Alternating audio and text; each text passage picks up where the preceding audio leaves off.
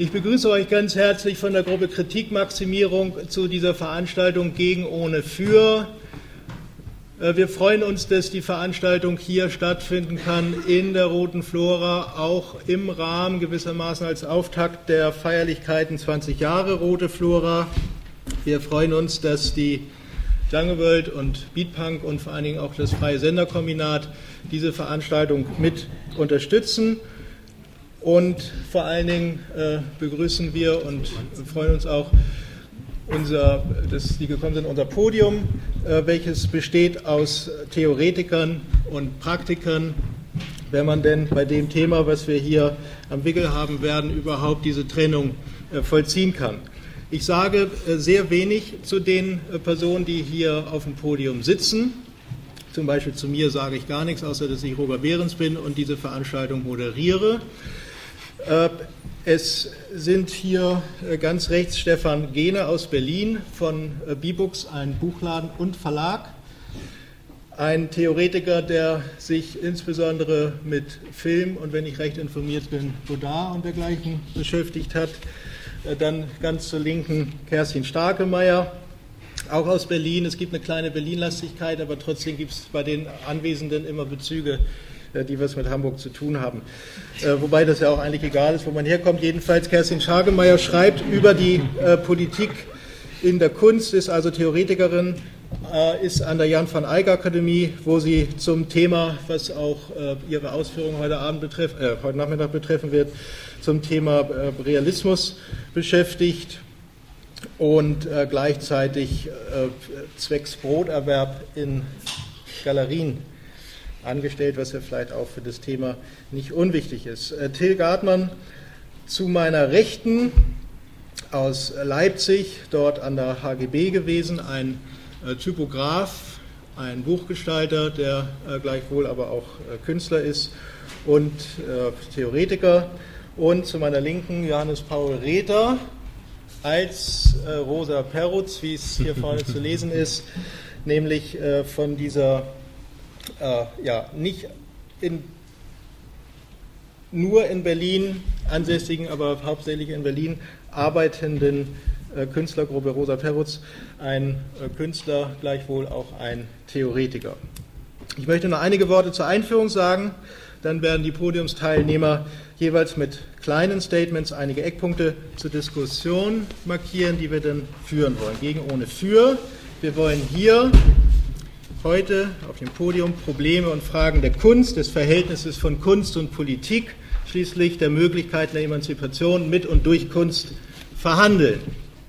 Eine grundsätzliche Bemerkung ist dem vorauszuschicken und ich hoffe, dass ich hiermit für alle Podiumsteilnehmer und Teilnehmerinnen spreche. Es geht nicht um einen isolierten, bloß innerkunstbetrieblichen oder abstrakt ästhetizistischen Kunstdiskurs, wo sozusagen die Kunst mit sich selber spricht. Es geht uns auch nicht um eine philosophistische Beibiegung des Politischen, sondern um eine eminent ernste, radikale Bestimmung der Notwendigkeit gesellschaftlicher Veränderung.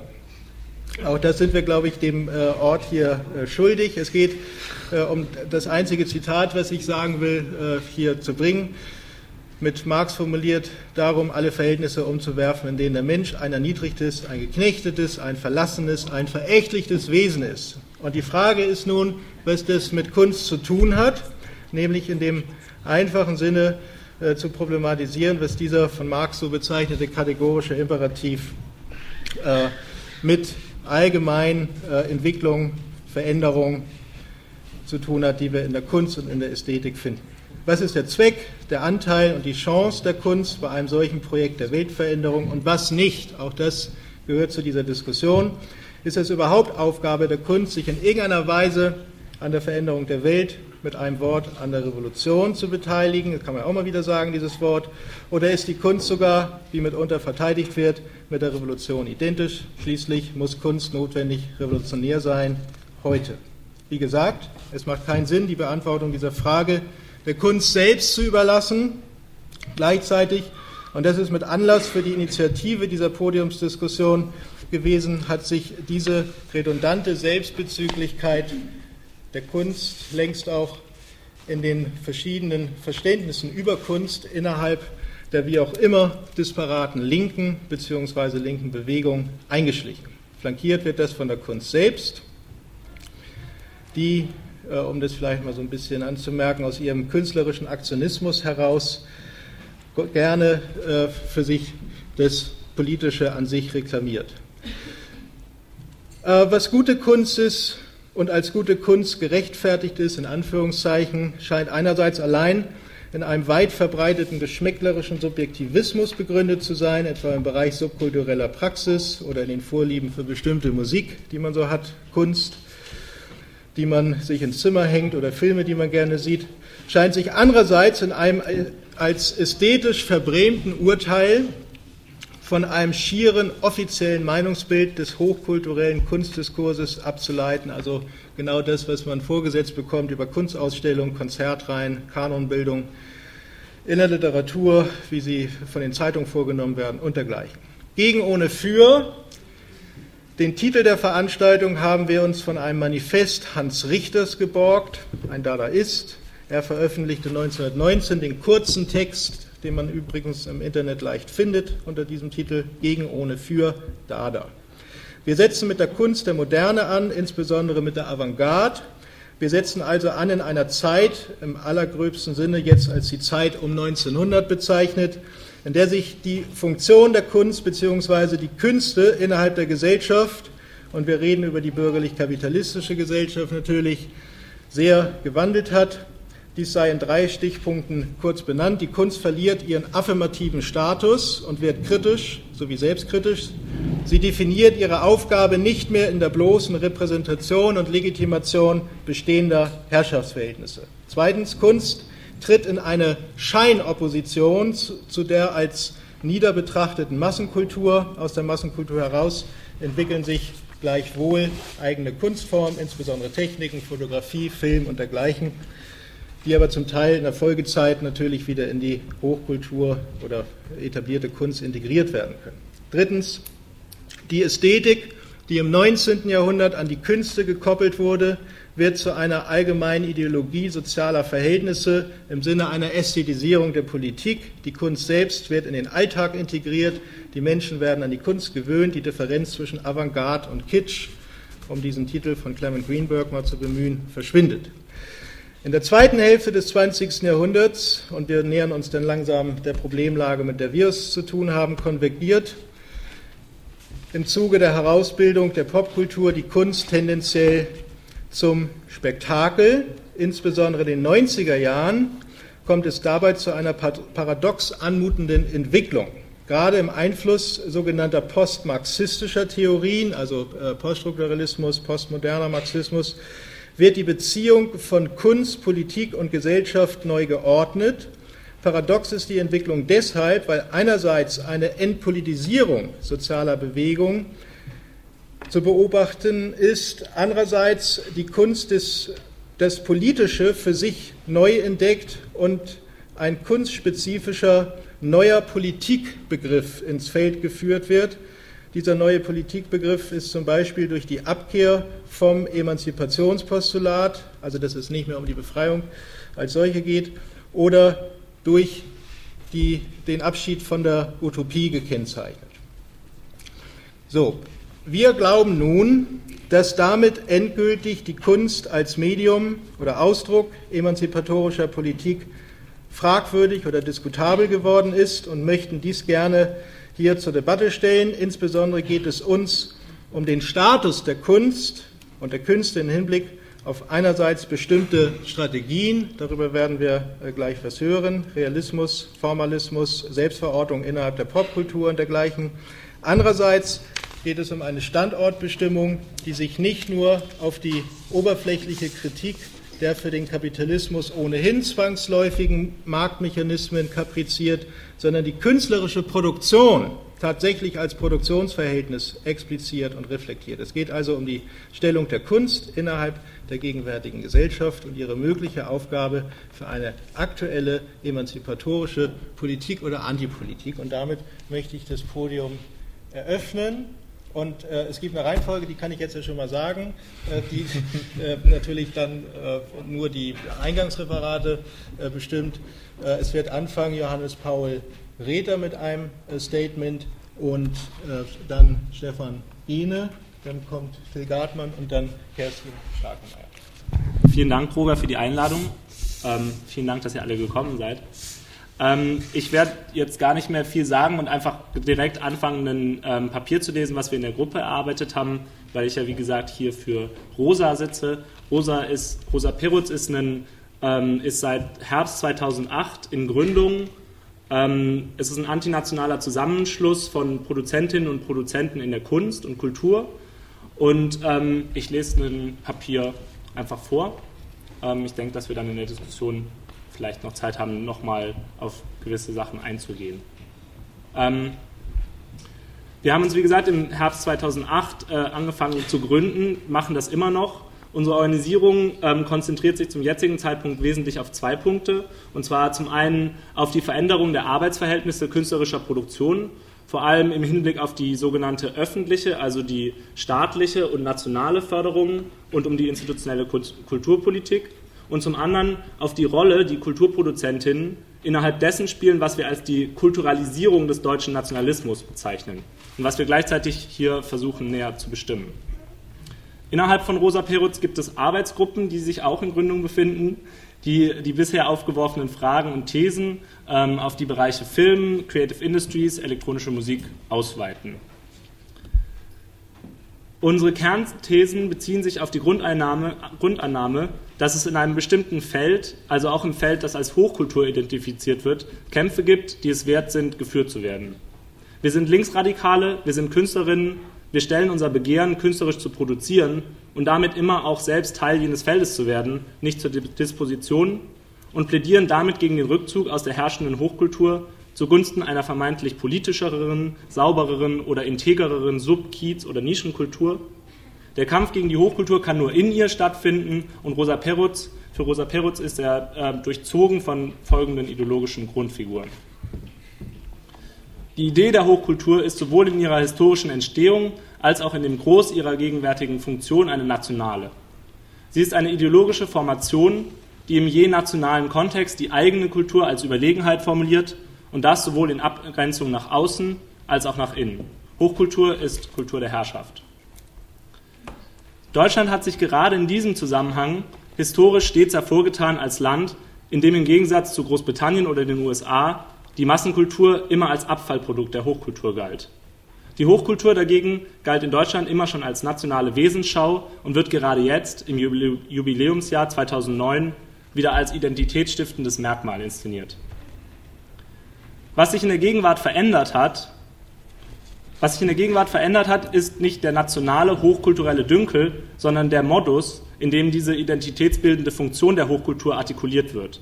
Nicht das, sondern das, wie Hochkultur Staat und Nation formuliert, hat sich aus unserer Sicht verändert. Zum einen funktioniert Hochkultur heute in Deutschland nicht neben, sondern als Massenkultur. Die Bundesrepublik ist eben nicht nur Wirtschafts- oder Fußballwunderland, sagt der Chefredakteur der Bild-Zeitung Kai Diekmann, sondern vor allem auch ein Kunstwunderland. Die Marktbedingungen dieser Hochkultur, und das ist für uns Kulturproduzenten entscheidend, werden durch die staatliche Förderung und den Kunstmarkt bestimmt. Der Kunstmarkt wurde in der Vergangenheit in mehreren Wellen zu Recht zum Ziel des Angriffs von Kulturproduzentinnen. Die staatliche Förderung und ihre Institutionen dagegen wurden in der Vergangenheit eher zu einem freundlichen Begleiter der eigenen Emanzipation idealisiert oder zumindest die Verstatung von lokaler Förderung, Kunstakademie oder kleinen Kunstvereinen einfach für nicht so schlimm erachtet oder sogar als Erfolg gegen den Markt verbucht. Aber Staat und Kapital existieren mit und durcheinander auch in der Kunst. In der staatlichen Förderung der Hochkultur hat sich die Bundeskulturstiftung, sie sollte ursprünglich Nationalstiftung der Künste heißen, seit ihrer Gründung 2002 als Produktionsmaschinerie einer kulturalisierten Kritik erwiesen. Sie funktioniert als finanzielle Fluchtperspektive all derer, die auf dem Markt nicht bestehen wollen und entwickelte sich so zu einem Zentrum kritischer künstlerischer Positionen. Sie hat abgekoppelt von den damals eigenständigen Organisationszusammenhängen der 1990er eine, spartlich, eine Sparte staatlich geförderter Kritik entstehen lassen, deren Organisierung nun durch ihre Finanzierung vermittelt wird. Daraus entstehen eine Reihe von Problemen für die künstlerische Selbstorganisierung, für eine Organisierung, die diesen Rahmen nicht akzeptieren will. Es geht dabei uns nicht um eine moralische Verwerflichkeiten, sondern um praktische Verhinderungen. Eine Zentrierung kritischer Positionen um die Töpfe städtischer, regionaler oder nationalstaatlicher Förderung erschafft eine Kritik, die sich nur mehr in sich selbst weiterentwickelt, da ihre Strukturen von der Förderung begrenzt sind. Gerade die Bundeskulturstiftung hat sich als extrem nachhaltig darin erwiesen, nicht nur eine national geförderte Kritiksparte zu erschaffen, sondern in dieser kritische Künstler als ewige Projektarbeiterinnen zu binden, deren Selbstorganisierung sich nun nicht unwesentlich an den Förderungsmöglichkeiten ausrichtet. Politische Kunst wird weich gefördert.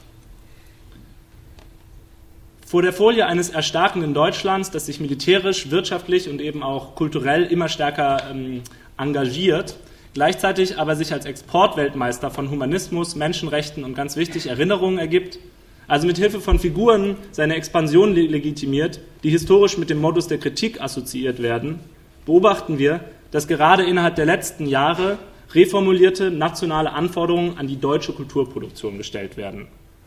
Im Goethe-Institut, im Humboldt-Preußen-Schloss, bei der Bundeskulturstiftung, der Documenta, oder sogar in Ausstellungen, die als künstlerisches Äquivalent zur Du bist Deutschland-Kampagne gelten können, wie zum Beispiel Vertrautes Terrain, Kunst in und über Deutschland oder Kunst und Kalter Krieg, Kunst im geteilten Deutschland, alles Ausstellungen der letzten Jahre. In all diesen Institutionen und Ausstellungen gilt, der Wert einer künstlerischen Position wird an ihrer Fähigkeit zur Artikulierung von Kritik gemessen. In all jenen Projekten stehen die kritischen Kulturproduzentinnen nicht einfach nur für die von ihnen vertretene Kritik, sondern auch für eine imaginierte Kritikfähigkeit eines ganzen Landes, die ihnen im Sinne des nationalen Projektes einer geläuterten Nation der Dichter und Denker untergeschoben wird. Wir sehen hier die Kulturproduzentin in der Rolle von Vorzeigesubjekten eines gesamtgesellschaftlichen Phänomens, was wir als kritischen Nationalismus bezeichnen und dessen identitätsstiftender Moment eine kulturalisierte Kritik ist. Was wir aufziehen sehen und mit möglichst vielen Kulturproduzentinnen diskutieren und bekämpfen wollen, ist ein kulturalisierter Nationalismus im Modus der Kritik. Die Behauptung von radikaler Politizität innerhalb der bürgerlichen Kunstinstitutionen wird vor diesem Hintergrund nicht nur zum folgenlosen Spiel mit Formeln der Repräsentation, sondern auch noch zum Ausweis einer zeitgemäß, eines zeitgemäßen, guten, wahren, schönen Deutschen. Die Topografie zwischen der Staatskritik und dem Kunstmarkt aber verhindert vor allem eine Rekonstruktion des Ganzen, der Zusammenhang zwischen Markt und Förderung.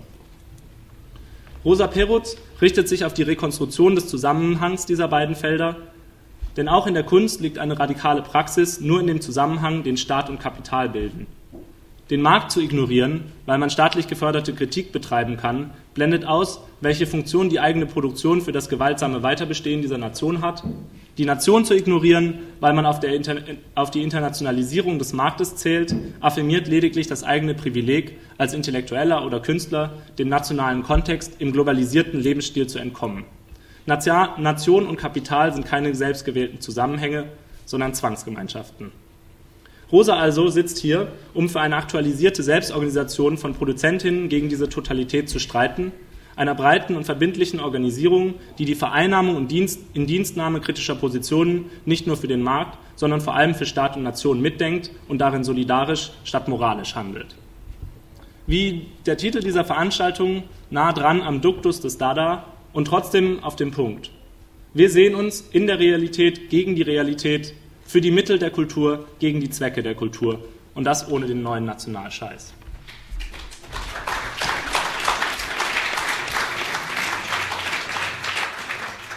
Eigentlich sollte Katja Diefenbach kommen, die konnte jetzt leider nicht. Das tut mir äh, tut ihr sehr leid und äh, ich finde auch, ich kann sie schlecht ersetzen. Ähm, ich bin aber auch wie sie mit B-Books zu tun und äh, auch mit einigen Punkten, über die wahrscheinlich auch Katja gesprochen hätte. Ähm, zu dem, was gerade Johannes vorgetragen hat, ähm, könnte ich, wenn ich jetzt einen quasi sehr konzeptigen Beitrag äh, leisten würde, dann würde ich einfach nur sagen, äh, ja, ich stimme natürlich vollständig überein mit dem, was Johannes sagt, würde nur ähm, das quasi noch anmerken, dass für den Exportfaktor äh, Deutschland natürlich auch Berlin als Ort für äh, für Postidentitäre und äh, Queere und ähm, Antinationale und ähm, äh, Theoriebildung auch ist oder überhaupt als Bewegung. Natürlich gehört äh, quasi äh, auch, auch brennende Autos gehören zu Berlin und auch zu dem, zu dem Faktor. äh, Berlin, mit dem auch äh, Politik gemacht wird. Und das ist überhaupt nicht, damit will ich gar nicht sagen, dass das äh, damit dann gleich so ist, dass das da nicht mehr stimmt, was gesagt wurde oder, oder nicht relevant ist, ganz und gar nicht oder so.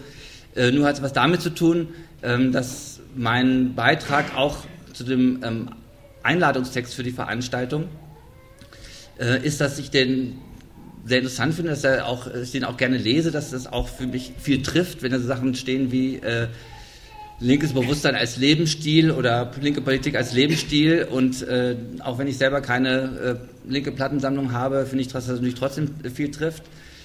Und äh, was mich aber stört dabei, und das finde ich aber auch einen wichtigen äh, politischen Punkt, und da kann ich vielleicht auch noch ein bisschen mehr zu sagen dann gleich, ähm, ist, dass der Gestus ähm, auch wieder aufgetragen wird mit sowas von, es gibt doch eigentlich eine Wahrheit, lasst uns nicht verrückt machen, äh, ähm, es gibt äh, dann doch irgendwie die objektive Realität, an der sich das Politische vom Nicht-Politischen, was nur Sekt trinken ist, äh, unterscheidet. Und äh, das finde ich einen äh, ganz, ganz schwierigen Gestus, äh, weil ich ihn auch selber als schwierig erlebt habe und ich für mich eine linke Erfahrung eben äh, ist und zunehmend ist, aber das glaube ich schon sehr lange, nimmt das zu, dass man, dass ich von sowas nicht ausgehen kann und dass ich das enorm widersprüchlich finde, wo drin ich mich selber überhaupt nur als Linker nennen kann und äh, andere darin erlebe und äh, auch sowas wie Solidarität und ähm, Gemeinschaft äh, immer auch wahnsinnig zu problematisieren ist. Ähm, ich finde es gut an dem Text, äh, dem Einleitungstext auch, äh, so die Frage nochmal so explizit zu stellen, ähm, was, welche Rolle spielt da eigentlich Kunst? Was will man denn wirklich davon? Obwohl ich äh, eben auch aus meiner Geschichte sagen würde, also jetzt meiner Geschichte meint jetzt mal in diesem Kontext auch hier 90er Jahre sogenannte Politisierung von Kunst, die ja auch da angesprochen wird, ähm, dass es eigentlich geheißen hat, äh, Kunst eher zu besetzen oder ähm, auszusetzen, äh, nicht davon auszugehen, dass an der Kunst was Spezielles dran ist, was sie so stark von anderen Sachen unterscheidet. Ähm, und das heißt äh, konkret eigentlich so, dass wir ähm, in einem meinetwegen Kulturbereich viele von uns tätig waren und in den 90er Jahren äh, diesen Bereich als sehr, ähm, sehr zynisch empfunden haben und auch die Möglichkeiten, den in äh, Praktiken und in, äh, in Organisationen und in Thematisierung äh, zu verwandeln, sehr, sehr schwierig gefunden haben. Und, äh, aber es in dem, dem Zusammenhang dann doch so was wie so ein Wind aufkam, das mit mehreren machen zu können. Also eine Möglichkeit, sich da zusammenzutun und so einen Zusammenhang herzustellen.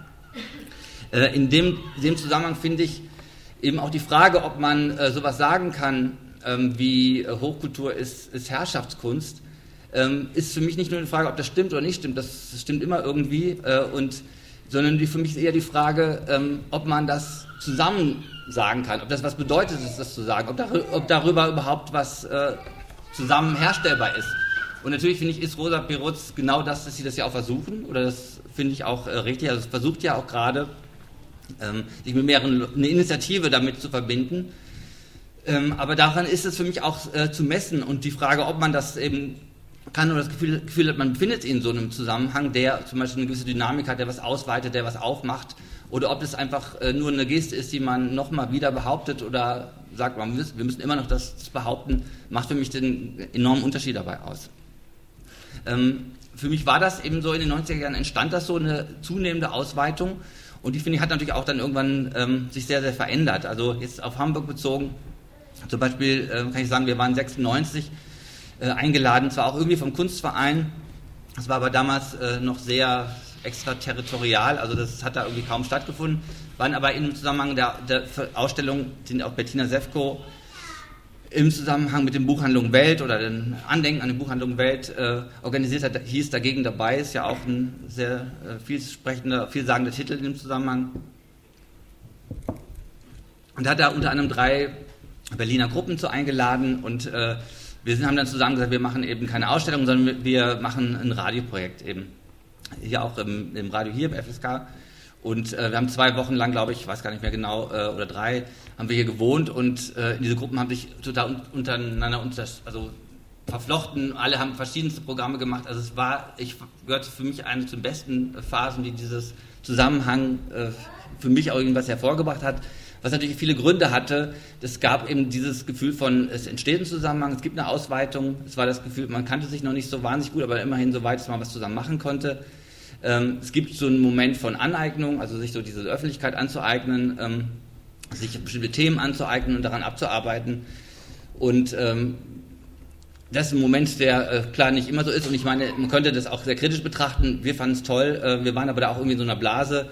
Äh, waren auch Hamburger sind dazugekommen, das schon, aber trotzdem, ähm, wie viele Leute das dann im Autoradio gehört haben, keine Ahnung. Also das ist aber mir nicht angekommen. Also es blieb natürlich trotzdem auch ein sehr virtueller Akt oder so. Ich finde, wenn sich das ähm, jetzt verändert hat, äh, der Zusammenhang, weil zum Beispiel bestimmte Ansprüche äh, sich natürlich sehr ausgeweitet haben. Es ist heutzutage viel einfacher, äh, ein politisches Thema im Kunstbereich zu behandeln und Recherche zu machen. Das wird ja mittlerweile sogar in vielen äh, Kunsthochschulen gefordert. Ähm, das ist die Themen, zum Beispiel diese Themenausweitung hat total stattgefunden. Ähm, die Veränderung von Strukturen zum Beispiel kaum. Das wäre damals vielleicht sogar noch mehr Thema gewesen, ob man hier so mit den Namensschildern so sitzt oder so. aber in ganz vielen anderen Zusammenhängen, auch die, wenn es jetzt Kunstvereine gibt, die ja auch zum Teil, wie zum Beispiel damals äh, Renate Lorenz in der Schädhalle äh, gearbeitet hat, ging es auch immer darum, wo man auch nicht sehr weitergekommen ist, aber irgendwie diese Einkommensverhältnisse, die minimalen, äh, oder eben auch die Wer kann was sagen, irgendwie zu verändern. Und darin ist man zum Beispiel jetzt sehr wenig weitergekommen.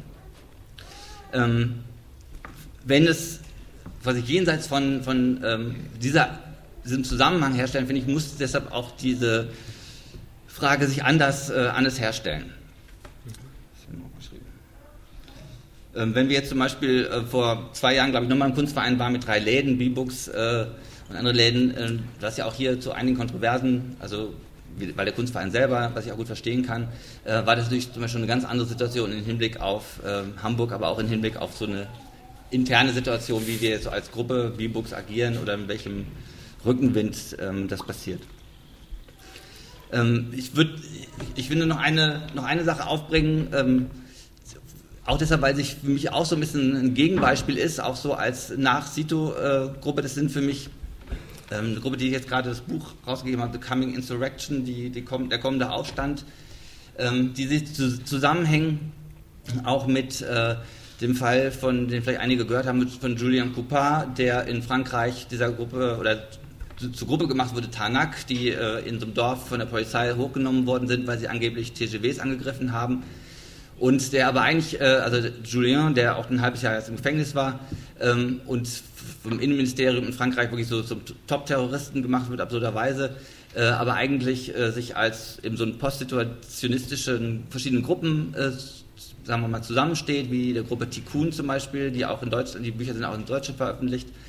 Und ähm, dieses Buch The Coming Insurrection von dem äh, Pseudonym eben Invisible Committee äh, was sich auch jetzt in New York sowas macht wie äh, so ein Flashmob in einem Barnes Nobles äh, Kaufhaus und dann, ähm, also weil zum Rausbringen des Buches sich da also alle versammeln und ständig irgendwie reingehen und wieder rausgehen und quasi eine unangemeldete Buchpräsentation machen, was sozusagen dazu führt, dass äh, Fox News äh, die auch wiederum zu, darüber sich den Kopf zerbrechen, wie kann es sein, dass hier so super krasses, Theorit, äh, militantes Material hier äh, veröffentlicht wird, aber andererseits äh, also irgendwie so, ein bisschen zu Terrorismusfeinden ein paar Salons machen, andererseits darüber nachdenken, naja, so ein Flashmob ist ja auch nicht so richtig gefährlich, klingt ja doch auch nach Kaffeelatte.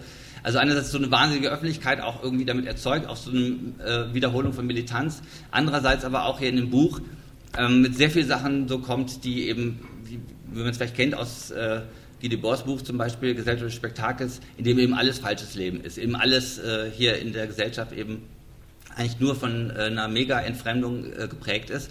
Und es ist für mich erstmal genau wieder der, dieser Gestus von irgendeiner Position, die, die, sehr imaginär ist, darüber zu reden, dass äh, man den ganzen Zusammenhang verwerfen könnte oder zumindest so eine, so eine Fantasie aufwirft, ähm, mit der ich so, also sehr große Schwierigkeiten umzugehen, obwohl ich es im Einzelnen auch interessant finde, wenn hier zum Beispiel steht, äh, ähm, dass irgendwie das, Le das, Leben der Individuen in dieser Gesellschaft ist, äh, ist ja so gering irgendwie, äh, dass sie dass man schon sagen kann, irgendwie sie, they earn their living, have to earn their living, sie müssen also ihr Leben verdienen, irgendwie, weil sie eben keins, so wenig haben, ist das für mich eine ganz problematische äh, Formulierung, die in, auch in sowas wie dieses Anrufen von dem besseren Leben äh, sehr, sehr schwierig macht in dem Zusammenhang. Und äh, andererseits äh, finde ich es natürlich interessant, dass jemand versucht, äh, so eine Art von äh, Theorie und und praktische Militanz nochmal in Zusammenhang zu stellen. Und ich finde, das könnte man sich wahrscheinlich wie andere, auch jetzt Hamburger, auch jüngere äh, Ereignisse durchaus auch sehr ambivalent diskutieren.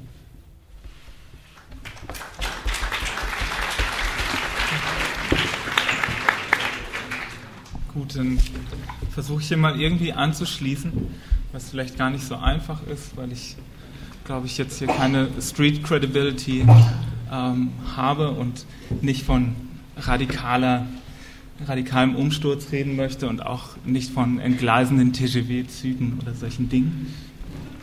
Ähm, und vielleicht eher von der anderen Seite, also nicht von der Kunstverwaltung, die ja vielleicht auch diese Selbstorganisation der Künstler betrifft als Institution ähm, ausdenken möchte, sondern vielleicht nochmal ähm, überhaupt von der Kunstrezeption aus äh, die ganze Sache angehen möchte.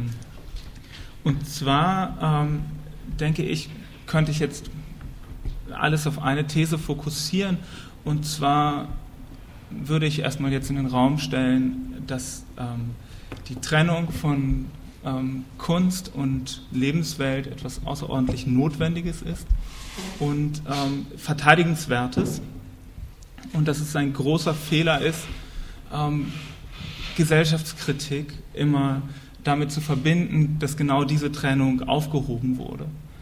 Und ähm, ich versuche das erstmal vielleicht an so ein paar verstreuten Notizen, die ich mir dazu gemacht habe, und die die Linke betreffen und ähm, ihren Umgang mit der Kunst und der Avantgarde und vielleicht mit linker Ästhetik im Grundsätzlichen. Das ist jetzt gar nichts ähm, ja, mit einem Anspruch, alles, alles ähm, anzusprechen, sondern wirklich so etwas Verstreutes, Fragmentarisches.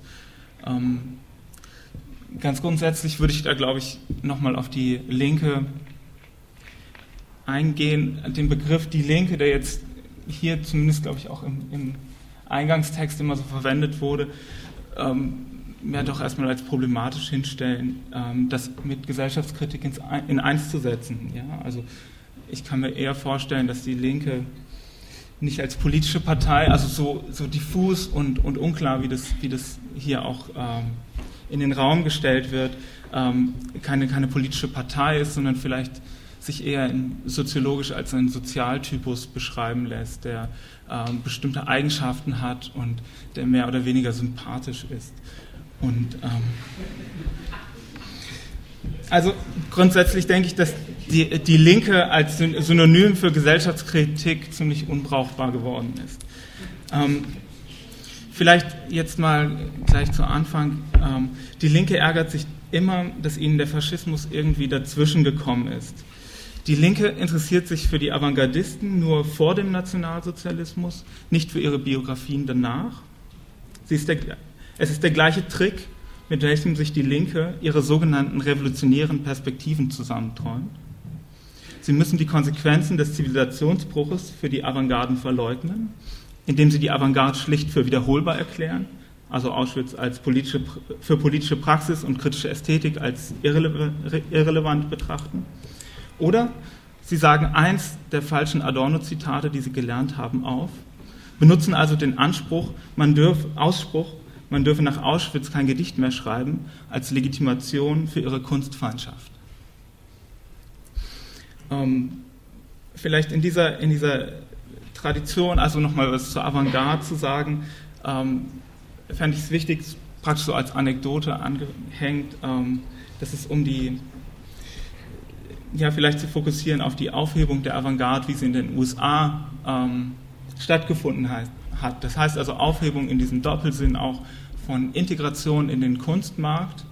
Ähm, der, also die Exilierten ähm, werden in den, in den Kunstmarkt aufgenommen, integriert in die Institutionen der Kunst, aber gleichzeitig wird natürlich das äh, kritische Potenzial der Avantgarden auch äh, bewahrt in diesen Institutionen, während halt in Europa halt ähm, der Nationalsozialismus entweder kurzen Prozess mit ihnen macht oder ähm, sie tatsächlich als, als Formen der, des Spektakels, also wie man es vielleicht bei den Futuristen äh, sagen kann, äh, integriert oder, oder die, die moderne Grafik für, für, die, für die faschistische Ästhetik benutzt wird. Mhm das führt zu einem anderen Punkt, den ich sagen, den ich anmerken möchte. Für die Linke ist system, äh, symptomatisch, dass sie die Erinnerung an die Beziehung zwischen bürgerlicher Gesellschaft und kommunistischer Kritik ausschließlich in der Bibliothek zulässt. Das heißt, dass also die, die Verbindung, die besteht zwischen einem Aus, äh, Ausspruch, wie du ihn eben gebracht hast, Roger, ähm, von Marx, ähm, zwischen, zwischen einer Idee ähm, der, der Befreiung des Individuums, wie, wie sie in der Tradition der, der bürgerlichen Revolution ähm, hervor, hervorgekommen ist, dass, dass das nicht mehr verknüpft wird eigentlich mit der, mit der kommunistischen Kritik, die unmittelbar daraus ja resultiert, aus, dieser, aus diesem Fortschritt in der Geschichte.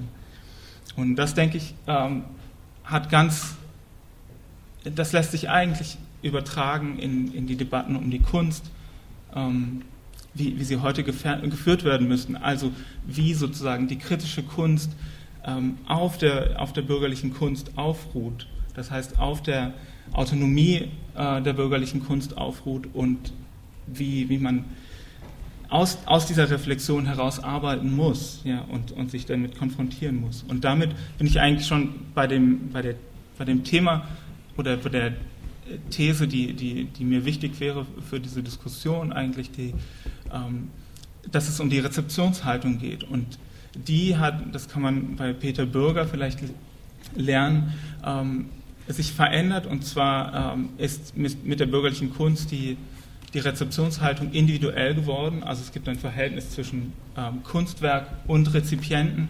Ein, ähm, ja, das, was Benjamin vielleicht mit der Aura versucht zu kritisieren, was ich nicht für richtig halte, ähm, nämlich, nämlich den Versuch einer, einem, eines sinnlichen Zugangs zum, zum autonomen Kunstwerk und dieses Verhältnis, was dort entsteht, nämlich der, der Moment von Sinnlichkeit und, und sinnlicher Selbstreflexion des Individuums, den, diesen Moment würde ich stark machen für, die, für, die, ähm, für einen gesellschaftskritischen Moment in der Kunst.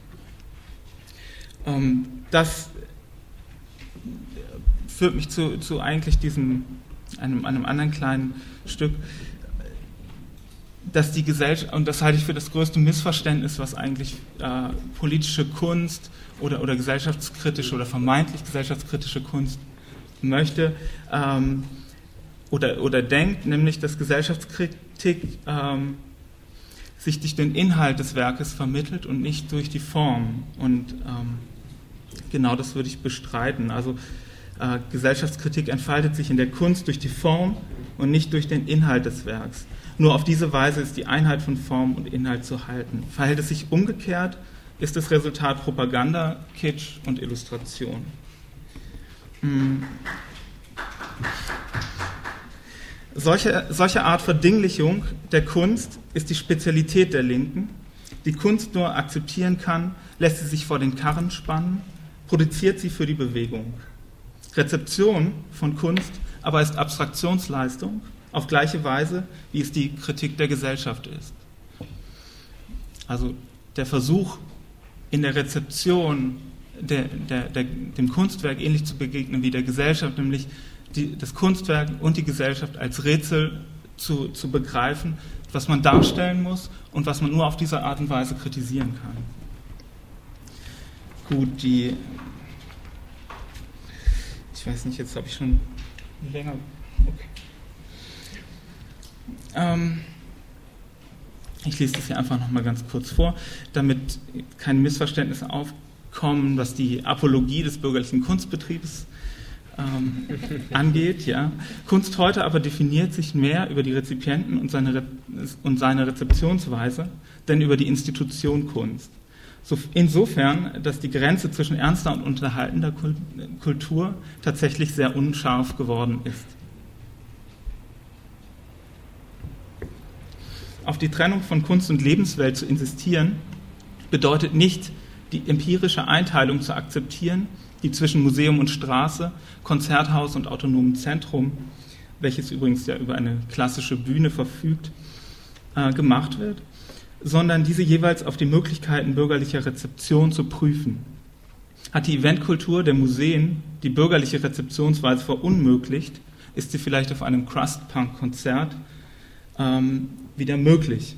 Das heißt, wenn man ähm, als Einzelner dort reingeht und sich die ähm, Musik anhört, als Musik versucht, auf das äh, musikalische Material zu fokussieren und nicht auf die politischen Inhalte, die ja meist mehr als dümmlich sind, sondern, sondern eben die, die Kunst als, als ähm, oder es auf, eben auf das musikalische Material zu investieren und daran eine Reflexion anzuschließen. Gut, dann vielleicht noch mal ganz kurz was äh, zum autonomen Zentrum, wo wir doch in einem sitzen, ähm, zur Ästhetisierung der Politik. Ähm, noch ein paar kleine Provokationen. Ähm, die ersten schwarzen Blocks erschienen bekanntlich in den frühen 20er Jahren, als die Faschisten die italienischen Städte besetzten. Und wer sich bei den Faschisten bedient, sollte sich nicht wundern, wenn diese ihre Ästhetik eines Tages zurückfordern. Schon jetzt sieht die Antifa aus wie eine Security-Firma und man kann sich vorstellen, wie sie nach der Revolution den Sicherheitsapparat übernehmen. Das Prinzip der Abschreckung ist ein Klassiker der Militärgeschichte, das Schwarz dagegen ein modernes Phänomen durchaus faschistischen Ursprungs. Die autonome Antifa Göttingen etablierte zum Beispiel neben martialischen Militanzgesten auch eine Ordnerbinde, rot mit weißem Kreis, worauf sie ihr Redesign des Antifa-Aktionszeichen platzierten. Totenköpfe, nachdem sie wieder aus der Mode gekommen sind, sind immer noch beliebtes Accessoire. Es ist eine Frage der Zeit, dass die Fahnen von St. Pauli über den Demonstrationen der freien Kameradschaften wehen. Für den die Wendung von faschistischer Gewaltfantasie in die Coolness des Unangepassten ähm, für die Wendung von faschistischer Gewaltfantasie in die Coolness des Unangepassten ist in der Kulturindustrie nicht Hollywood, sondern der Independent-Regisseur Jim Jarmusch zuständig. Der Film Ghost Dog, The Way of the Samurai, den ich hier nochmal wärmstens empfehlen möchte, weil es wirklich ein gutes Beispiel ist, ähm, kombiniert präzise und natürlich affirmativ die Todesideologie des Samurai, welche Heinrich Himmler der SS empfahl, mit der Brutalität des Raps und hier spielen Coolness, Ehre, Gewalt und Innerlichkeit auf das Ästhetischste ineinander. Dass Baggy Pants von Nazis getragen werden, ist keine Strategie, sondern die innere Logik ihrer Bewegung. Zur Gestaltung von autonomen Zentren ähm, kann man eigentlich aus einer politischen Perspektive gar nichts sagen, sondern ähm, ich würde dort, und auf den nicht unproblematischen Text von Adolf Loos Ornament und Verbrechen verweisen. Also das Autonome Zentrum eher als ein Fall für anthropologische Forschung, als ein Beispiel für kritische Haltung äh, anzusehen.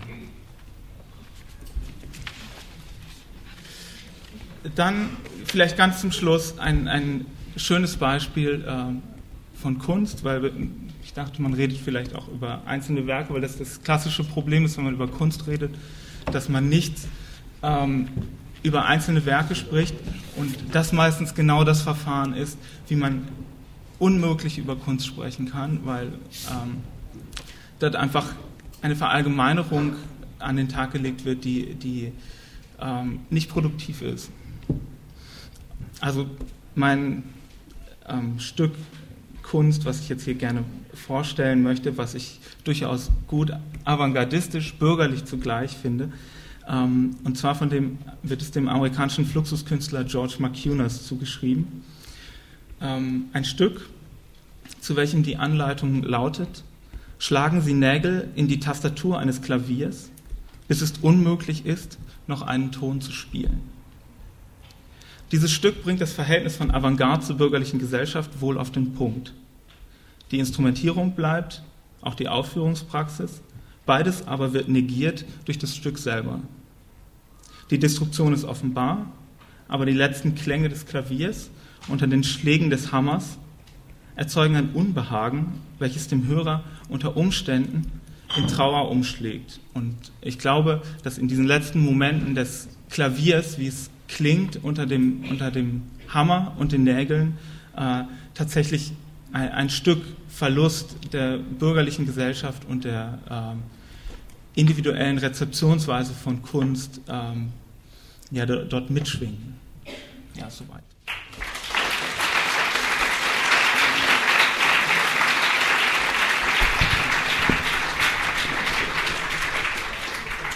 Ja, das passt jetzt ganz fantastisch, weil ich über antibürgerliche Kunst sprechen möchte. Nämlich über diejenige linke Kunst, die sich in den Dreckecken der linken Geschichte rumgetrieben hat, den Realismus.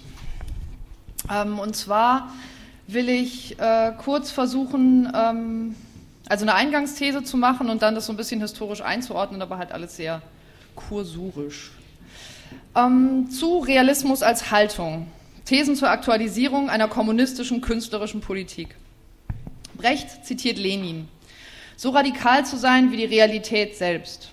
Und dieser Anspruch, diese Formulierung, darin liegt sozusagen das Wesentliche, der Kern des künstlerischen Realismus. Die Realität an ihrer Radikalität messen, an ihren progressiven Tendenzen, an ihren revolutionären Möglichkeiten, letztlich einen affirmativen Begriff der Realität zu vertreten und das auch gegen ihre Wirklichkeit. Denn was real ist, ist eine Frage der materiellen gesellschaftlichen Praxis, auch in der Kunst.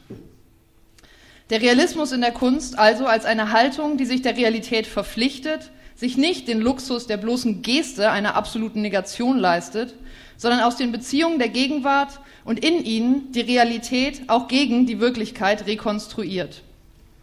Realismus als künstlerische Haltung, die in der Gegenwart ohne die Sinngebung einer radikalen politischen Bewegung nicht mehr als realistisches Kunstwerk oder als realistische Strömung, als Formsuche einer künstlerischen Gruppe existiert, sondern als Suche nach dem Ort des Realismus in der Kunst heute. Als Frage, wo in der Kunst heute der Realismus ist, an welchen Punkten ihrer Produktion, ihrer Präsentation und ihrer Diskussion, wo taucht Realismus als Möglichkeit, als Potenzial und als progressive Tendenz in der Gegenwart der Realität auf. Dies ist die Haltung, die ich hier vertreten möchte, die Gegenwart der Avantgarde nicht als Exodus aus der Wirklichkeit, sondern als gezielte Bewegung in sie. Realismus als Affirmation der Realität gegen ihre Wirklichkeit, als zersplitterte Radikalität künstlerischer Mittel. Denn ohne die kollektive Praxis einer politischen Bewegung lässt sich auch aus der Kunst die Wirklichkeit nicht dominieren. Aber es lassen sich Punkte der Dominanz konstruieren, finden und ausbauen, von denen aus die Revolutionierung aus der Kunst denkbar bleibt. Diese Position will ich in kurzen Stichpunkten historisch ordnen, um greifbarer zu machen, was damit gemeint sein soll. Okay, also diese Position will ich in kurzen Stichpunkten historisch ordnen, um greifbarer zu machen, was damit gemeint ist. Und auf welche vergangene oder gegenwärtige Kunstpraxis ich mich damit beziehen will. Also der Kürze wegen mache ich jetzt keine konkreten Beispiele, aber das kann ich gerne in der Diskussion nachholen. In der herrschenden Kunstgeschichte der Gegenwart handelt es sich beim Realismus entweder Option 1 um eine diskreditierte künstlerische Haltung, die durch ihre staatliche Verordnung im sozialistischen Osten als stalinistischer Schmuck bürgerlicher Totalitarismustheorien benutzt wird, oder B als Mythos von der bürgerlichen Emanzipation Mitte des 19. Jahrhunderts. Doch im kommunistischen Rückblick, also im solidarischen Blick auf vergangene Kämpfe, im Realismus als Tendenz, liegen diese beiden Gegner der herrschenden Ideologie keineswegs so weit auseinander. Gustav Courbet, das Paradebeispiel der bürgerlichen Lesart, war Sozialist, Mitglied und Minister der Pariser Kommune von 1871 und definierte den künstlerischen Realismus als Versuch, die Realität real zu machen, den er beendete, als die Kommune die Realität wirklich werden ließ und daher ihre künstlerische Konstruktion zweitrangig wurde. Der sozialistische Realismus dagegen bezeichnet heute vor allem das Ergebnis eines autoritär geschlichteten Streits darum, was real sei. Denn egal ob Wladimir Tatlin, Alexander Rutschenko oder Kasimir Malevich, alle revolutionären Künstler behaupteten in Zeiten der Revolution Realisten zu sein, außer Kandinsky, der war immer schon Esoteriker. Dieser Streit wurde 1932 und 1934 von der Partei autoritär zugunsten der opportunistischsten Künstlergruppen geschlichtet und trotzdem blieb die künstlerische Idee des Realismus weiterhin die vom Streit darum, was real sei und vor allem darum, was real werden sollte. Und mit Bertolt Brecht, Ernst Bloch, Anna Segers und Georg Lukacs wurde diese Frage 1938 als praktische politische Frage nach der Formierung einer künstlerischen Volksfront gegen den Faschismus erneut politisch zentral. Realismus als historische Bewegung war also immer eine künstlerische Diskussion um die Zwecke und Ziele politischer Bewegungen, die nicht als deren bloße Bebilderung und Repräsentation fungierte, sondern als eigenständige Formulierung der in der Realität aufgefundenen Tendenzen. Und hier stellt sich das historische Problem des Realismus, das auch in der Gegenwart besteht. Die Revolutionen blieben Aussetzer der Geschichte. Und dadurch blieb nicht nur der Realismus notwendig als Suche nach der Realität in der Wirklichkeit, sondern auch als künstlerische Bewegung unmöglich, da er nach 1945 in Europa von einer revolutionären Bewegung abgetrennt war. Das ist in Nord- und Südamerika so ein bisschen anders.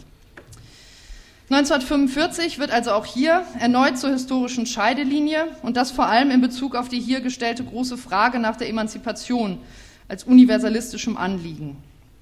Denn nach 1945 stellt sich ein doppeltes Problem.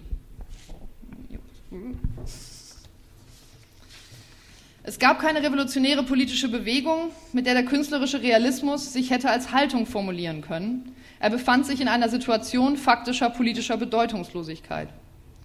Durch die Umwandlung der Massenkultur in die Populärkultur in den 50ern, also die industrielle Ökonomisierung der kulturellen Produktion als individualisierter Konsumismus, wurde alles Kunst, was in diesem Marktsegment angeboten wurde. Kunst wurde zu einer Sparte der Populärkultur. Adornos Diktum, nach Auschwitz sei kein Gedicht zu schreiben, wäre von hier aus zuzustimmen, weil das Festhalten an der bürgerlichen Hochkultur gegen die populäre Massenkultur nach 45 nicht mehr als Dünkel und Hohn oder schlichte Bedeutungslosigkeit ist. Historischer Ausgangspunkt 1945 bedeutet also zum einen das Scheitern der kommunistischen Bewegung in Europa und zum anderen die ökonomische Reformierung der Funktion der Kunst in, der Kapital in den kapitalistischen Gesellschaften. Von der Massenkultur als Vorkriegssparte der Arbeiter- und Angestelltenkultur zum Vormarsch der Populärkultur als kapitalistischer Kulturalisierung jedes Lebensbereiches zum Warensegment. Massenkultur also sozusagen als negative, die negative Kollektivierung betreibt und Populärkultur die negative Individualisierung betreibt. Ein Wandel, in den die Hochkultur als Sondersparte der Populärkultur mit einbegriffen ist. Wie ist also Realismus der Kunst zu denken? Ohne politische Bewegung und innerhalb einer kapitalisierten Kulturproduktion.